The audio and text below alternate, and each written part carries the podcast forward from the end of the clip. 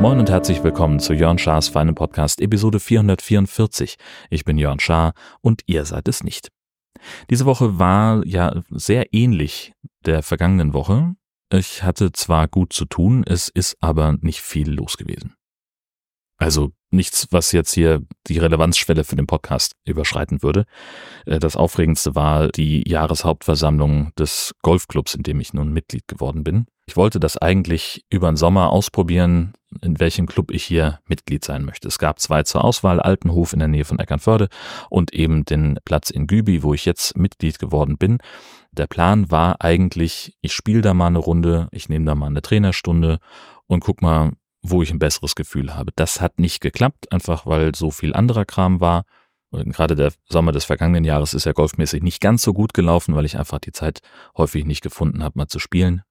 Und das setzt sich natürlich dann auch auf die Wahl eines neuen Clubs fort. Und so habe ich nach Bauch entschieden. Altenhof kannte ich nun schon als Platz, fand ich super schick. Also sowohl so Clubhaus und Restaurant äh, als auch den Platz selbst. Da habe ich halt überlegt, wenn ich da hinfahre, ist das nicht besonders weit, Viertelstunde, vielleicht 20 Minuten von hier.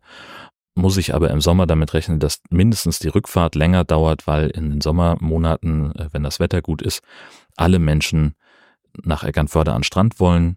Und das ist etwas, das mich davon abgehalten hat. Der Club in Gübi, den kenne ich halt nun noch nicht.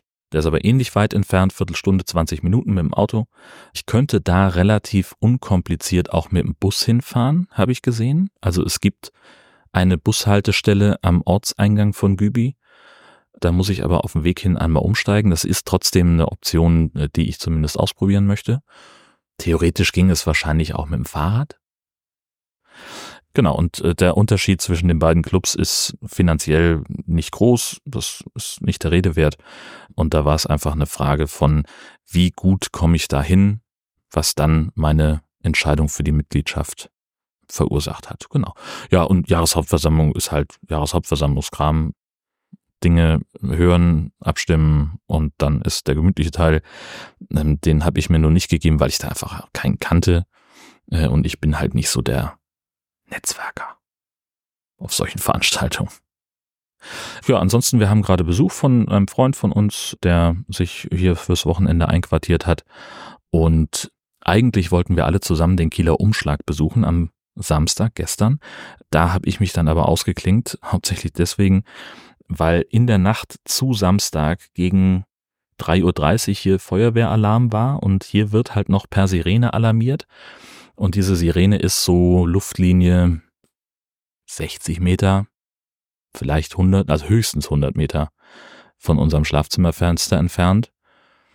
Und dann ist ja nicht nur, dass die Sirene dann geht, dreimal langer Heulton, sondern dann eben wenige Minuten später fahren eben auch die Feuerwehrleute dann zum Einsatzort diesmal, also es war jetzt irgendwie der dritte Alarm, seitdem wir hier wohnen, und diesmal war aber das erste, wo sie dann auch mit Martins Gehörn durchs Dorf gekachelt sind.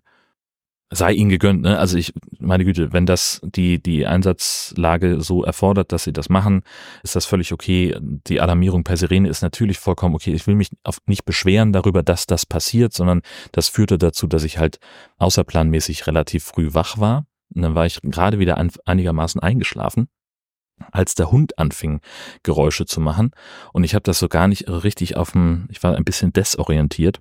Der Hund wurde ein wenig aufdringlich und das ist so das übliche Signal von, können wir jetzt mal bitte rausgehen.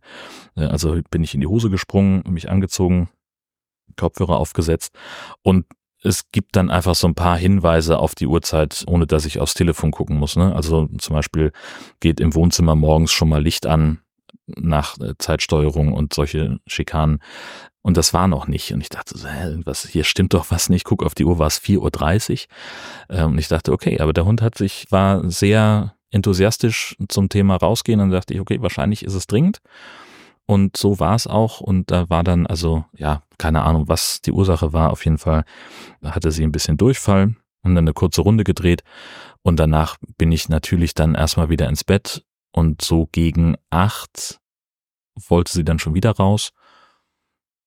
da war ich dann halt auch sowieso wach von alleine, aber das war dann so der Moment, wo ich gesagt habe, na, dann ist es vielleicht schlauer, wenn ich da bleibe. Wir hätten den Hund sowieso nicht auf dem Volksfest mitgenommen, hätten den wahrscheinlich bei meinen Schwiegereltern dann äh, zwischengeparkt, aber äh, das muss dann halt ja so nicht sein.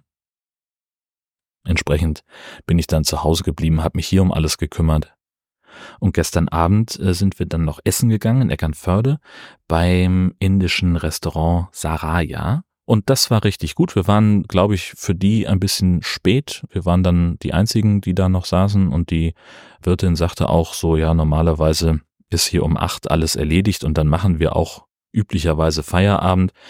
Aber sagen halt auch, dass sie durchaus bis, bis 23 Uhr aufhaben, wenn sie denn wissen, dass noch jemand kommt. Also ist für uns natürlich auch eine wichtige Information. Wir gehen gerne indisch essen und wir sind dann in der Regel ein bisschen später dran, dass wir dann halt einfach mal anrufen und Bescheid sagen.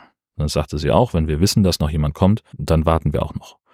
Und das war natürlich äh, total gut. Das Essen war sehr, sehr lecker. Habe ich richtig gemocht. Chicken Curry Masala hatte ich. Das war wirklich fantastisch auf den Punkt und auch eine gute Portion.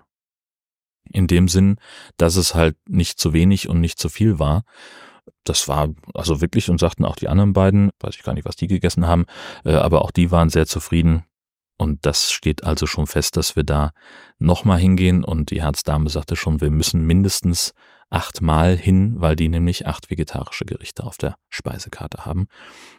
Und nächstes Mal sagen wir denen dann auch Bescheid.